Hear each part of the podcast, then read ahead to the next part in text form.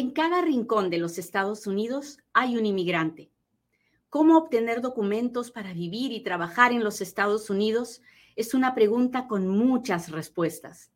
Yo soy Katia Quiroz, abogada de inmigración, y en Inmigrando con Katia encontrarás todas las respuestas. Muy bien, pues hablemos de inmigración. Hoy día vamos a hablar de la visa U. ¿Qué cosa es la visa U? La visa U es una visa bien bonita que protege a las víctimas de crímenes que cooperan con las autoridades y les da un permiso de trabajo y luego les da la residencia. Es una visa bien bonita que perdona la mayoría de infracciones a la ley de inmigración que comete un inmigrante es una visa que perdona el récord criminal en la, mayor parte. Es una visa muy, muy bonita. Es tan bonita que ahora tanta gente la usa que está bien demorada por eso, porque solo hay 10 mil visas por año. Pero normalmente cuando yo hablo de visa U, les hablo de crímenes violentos y de crímenes feos, pero la visa U también funciona en muchos crímenes que suceden dentro de un puesto de trabajo. Así que hoy día vamos a hablar de los, la visa U cuando sucede en tu lugar de trabajo, cuando te puede estar pasando algo que tú ni te has dado cuenta, pero que puede dar lugar a una visa U. Así que este es el momento en el que yo le pido, por favorcito, que le machuque al botón de compartir y me permita llegar a un inmigrante más, a uno que probablemente está siendo explotado o abusado en su trabajo y que necesita oírme hablar de la visa U. Si usted me puede ayudar, yo se lo agradecería mucho. Le pido por favor que, presione el botón de compartir. Ah, como soy peruano, diga, como soy peruana, yo digo, machúquele el botón de compartir. Y si lo hace, póngame un dedito, póngame un corazoncito, dígame, Katia, ya lo compartí, cuénteme de dónde nos está mirando. Cada vez que usted interactúa conmigo, el video se ve con más personas. Estamos en Facebook, estamos en Instagram, estamos en YouTube, en TikTok, um, en Twitch, en LinkedIn. Estamos en todas las redes sociales. Y cada vez que usted se suscribe a uno de nuestros canales, me ayuda mucho. Me ayuda a seguir compartiendo esta información. No le voy a dar mi teléfono ni mi dirección. El propósito de Inmigrando con Katia no es que yo le ofrezca mis servicios. Siempre le voy a decir que busque un abogado porque estoy segura que está mucho en mejor situación si ah, tiene un abogado que si no lo tiene, pero no le voy a dar mi información. Así que no se preocupe si usted es de los que va, no sabe si compartir o no, no le voy a quedar mal. Muy bien, pues hablemos de la visa U. La visa U, como les dije, es una visa preciosa. Fue creada para evitar que los inmigrantes indocumentados sintieran miedo de llamar a las autoridades cuando eran víctimas de un crimen. Entonces, para que los inmigrantes no tengan miedo de buscar a la policía, ah, crearon esta visa para promover que la gente cuando esté, sea víctima de un crimen, o sea, cuando sea víctima de un crimen, que no tenga miedo de llamar a las autoridades. ¿Hasta ahí estamos claros? Cuéntemelo todo, cuénteme si me está entendiendo. Muy bien. Cuando esta ley salió, salió una lista de crímenes que son los crímenes de la visa U. Entonces, usted tiene que haber sido víctima de uno de estos crímenes para poder pensar en la visa U. Se los voy a leer y, de, de entrada usted va a ver que son crímenes feos, pero hay algunos crímenes que están en esta lista que pueden suceder dentro del trabajo. Ahorita le voy a explicar, ¿ok? ¿Estamos todos prestando atención? Sí, sí, escríbame, dígame, sí, Katia. Ya sé, ya sé que soy fastidiosa, muchachos, pero es que así es como funcionan las redes sociales. Ok, asalto sexual, un contacto sexual abusivo, tráfico, tráfico humano, quitarle la libertad a alguien de manera ilegal. Eh, el, dice false imprisonment, que es te estoy encerrando en un lugar eh, de, manera, de manera ilegal, ¿no? Ah, extorsión, la extorsión también es un, es un delito de la visa U, es un crimen de la visa U. La servitud involuntaria, o sea, que te hagan trabajar y que no, a, cambio de ningún pago, que te estén como esclavo, que te tengan como esclavo, que, que, te, que te fuercen a no, a no ser un testigo, o sea, que te, que te, que te prohíban, que, que te fuercen a que no sirvas de testigo, que la obstrucción de la justicia también es un crimen de la visa U, un asalto de tipo felonía, ya les dije, extorsión, tortura, incesto, violencia doméstica, secuestro, abducción, prostitución forzada, explotación sexual, tener a alguien cautivo, asesinato involuntario, asesinato o mutilación genital femenina. Estos, esta es la lista de los crímenes de la visa U, ¿ok? Y usted me dirá, ay, Katia, ¿y cómo te puede pasar cualquier cosa de estas en el trabajo? Bueno, lamentablemente yo he tenido varios casos muy tristes, muy tristes, donde alguien con poder, el supervisor o alguien o, el patrón, violenta sexualmente a otra persona en el trabajo y claro, le prohíbe a esa persona decir nada y la amenaza con que va a llamar a ICE o le la amenaza con que va a perder el trabajo, ese tipo de cosas, ¿no? Finalmente, la, la víctima llama a las autoridades o hace un reclamo con, en la empresa y así es como se descubre el crimen, así es como terminamos en la policía y a partir de ahí podemos empezar un caso de visa U estos crímenes horribles que le he dicho pueden pasar en cualquier puesto de trabajo, lamentablemente. Ahora, hay otras situaciones en las que no hay un crimen como de violación y esto, pero sí hay servitud involuntaria.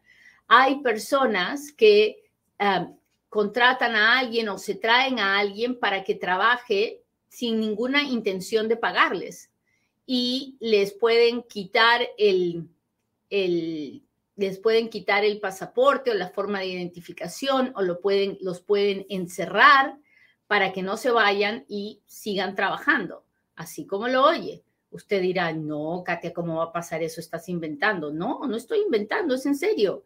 Yo lo he visto con mis propios ojos que hay gente que hace trabajar a la gente y no, no más, no les pagan y los tienen trabajando a punta de amenazas. Te voy a llamar a ICE, te voy a hacer deportar si no haces lo que yo te digo. Eso es servitud involuntaria. Y finalmente, cuando la persona se da cuenta que no va a pasar eso, que no, que nadie lo va a deportar, entonces es cuando hacen su denuncia a las autoridades. ¿Y a quién se hace una denuncia de este tipo? Se hace a la policía, también se hace al Departamento de Trabajo, al Ministerio de Trabajo, a la oficina que se encarga de regular el trabajo. Así que ah, en cualquiera de estas dependencias pueden, pueden encargarse de firmar luego la certificación de la visa U para que la persona pueda pedir la visa U. ¿Hasta ahí estamos claros? Cuénteme si me está entendiendo. A ver, ¿dónde está? ¿Dónde están mis amigos del TikTok?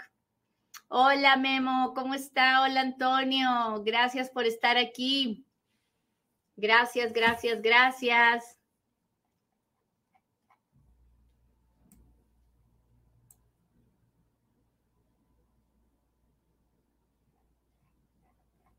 Javier, Oscar, ¿cómo están? Muchas gracias por estar aquí. Muy bien.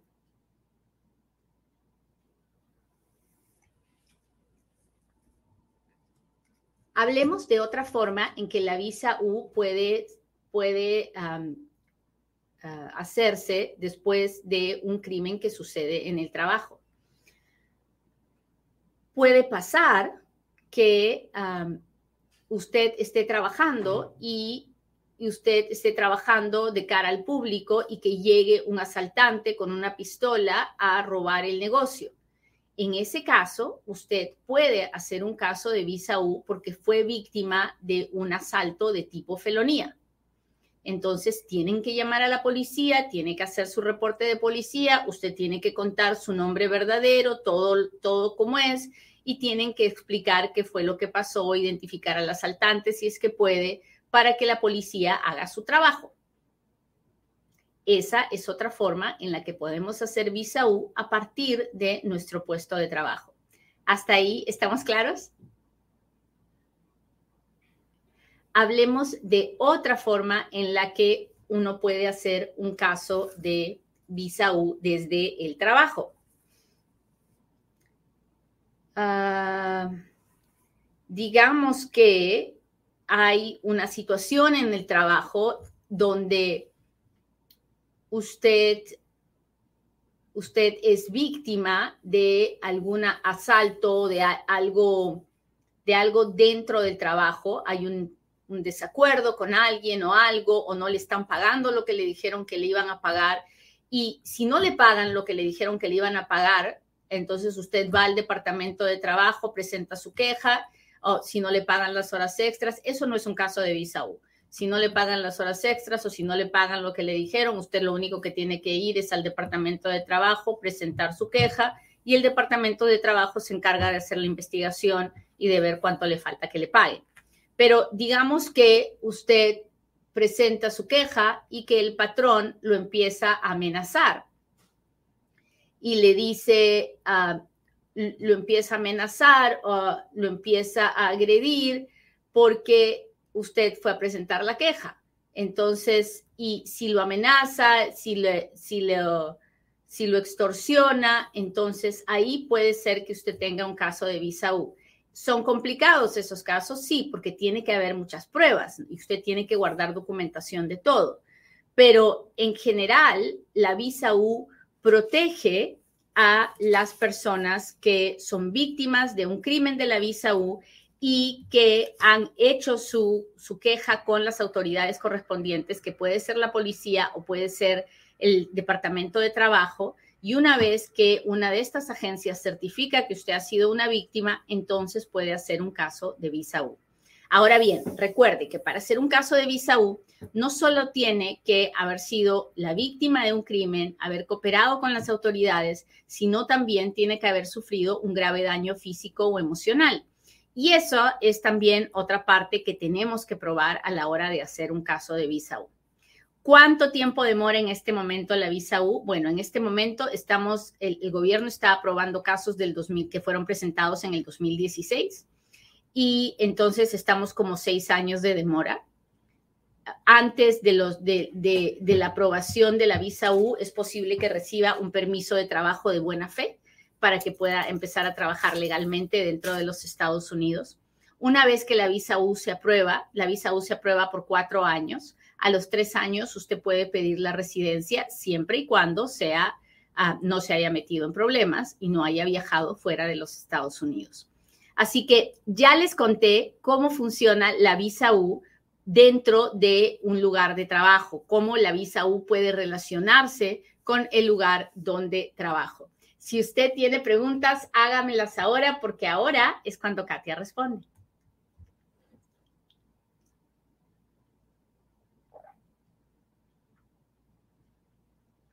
Muy bien, muchachos.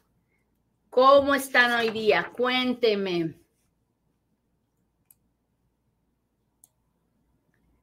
Saludos, ¿cómo están? ¿Cuánto se está tardando la residencia? Varios años y depende de dónde y cómo la esté haciendo y en base a qué proceso. Así que su pregunta es muy amplia.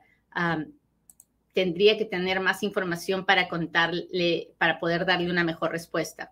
Ya me llegó el permiso de trabajo. ¿Qué sigue? Pues no lo sé, Francisco, porque no sé qué cosa está, por qué es que está pidiendo. Está pidiendo la residencia, pues entonces sigue esperar la entrevista de la residencia.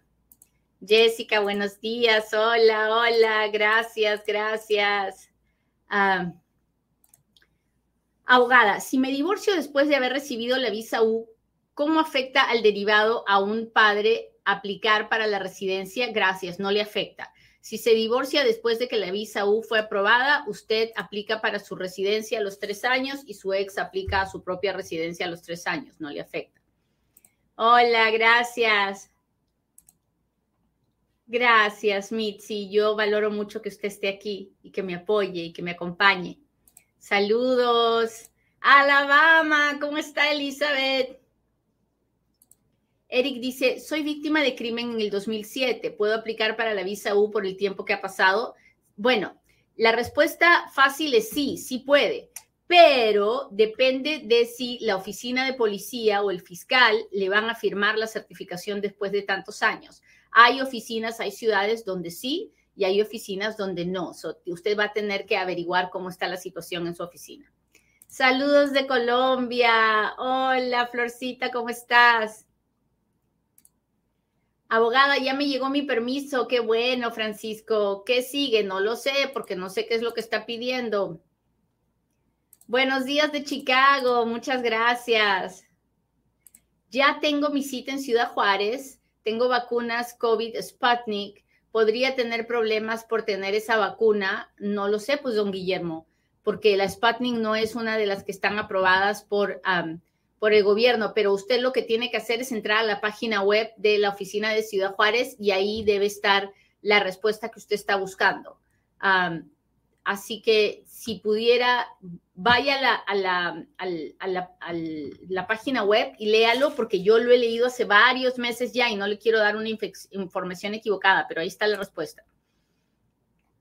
Muy bien, déjeme ver si tengo algún super sticker, algún super chat.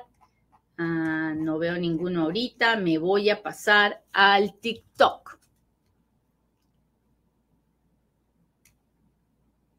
¿Cómo están muchachos? Gracias por estar aquí. Estoy buscando preguntas. Hola, hola. Hola, Veroniquita, gracias. Gracias por las rosas. ¿Qué tiempo dura? ¿Qué me, tengo tres hijas y cómo le hago para arreglar, a, ver si usted me puede contestar. Pues ah, no lo sé, porque usted no me da, no tengo suficiente información para decirle cómo puede arreglar. Tener hijos no significa que uno puede arreglar. Aun cuando uno tiene un hijo mayor de 21 años, que es cuando los hijos pueden pedir a los papás, los hijos pueden pedir a los papás, pero eso no significa que los papás van a arreglar, significa que los papás van a tener una visa de inmigrante aprobada, pero que la puedan usar depende de muchos otros factores. Por algún motivo. El acoso laboral también cuenta, sí, sobre todo si usted lo tiene documentado. Ah, si usted dice, ay, pues este, me están acosando, ah, me están Ah, me está fastidiando, ¿no?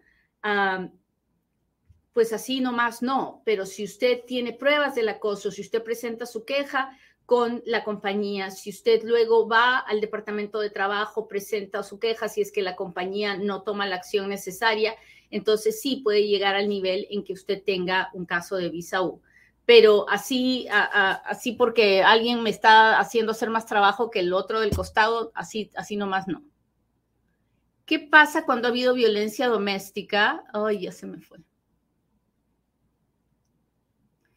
¿Puede casarse alguien que ya recibió su permiso y ahora está esperando aplicar para la residencia? Depende, porque depende por qué va a obtener la residencia. Ah, esa parte no me la dijo, así que yo creo que lo mejor que puede hacer es buscar un abogado en persona y conversar con él. ¿Cuánto dura un caso de bagua? En este momento depende. Si es la pura bagua, un año y medio. Si es la bagua con el ajuste de estatus, probablemente dos años. Ah, hola Luna, gracias por las rosas.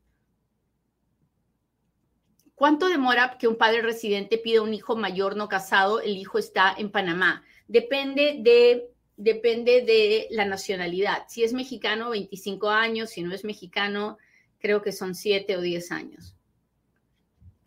Nayeli, Drosmari, muchas gracias. Ah, déjeme ver otra preguntita.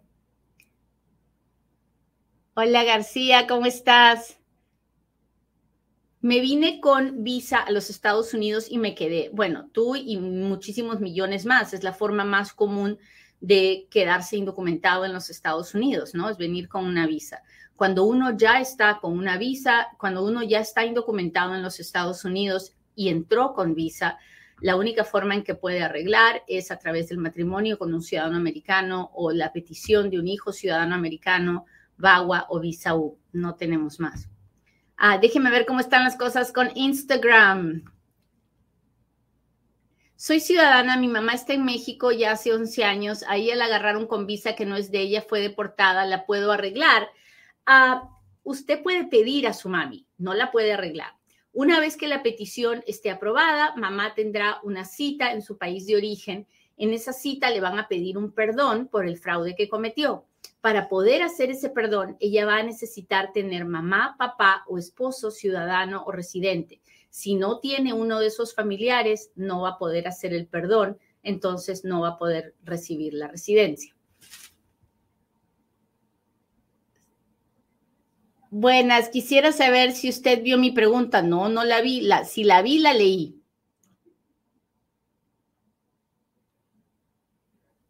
Cuando recibes el permiso de trabajo por medio de la visa U, ¿cuánto tarda para la visa U? Generalmente un año, un año y medio. ¿Cuánto demora la ciudadanía de la visa U? No hay ciudadanía, ah, la residencia, tres años para pedir la residencia. Y una vez que tienen la residencia, cuatro años y nueve meses para poder pedir la ciudadanía. Bueno, muchachos, les agradezco mucho que me hayan acompañado hoy día.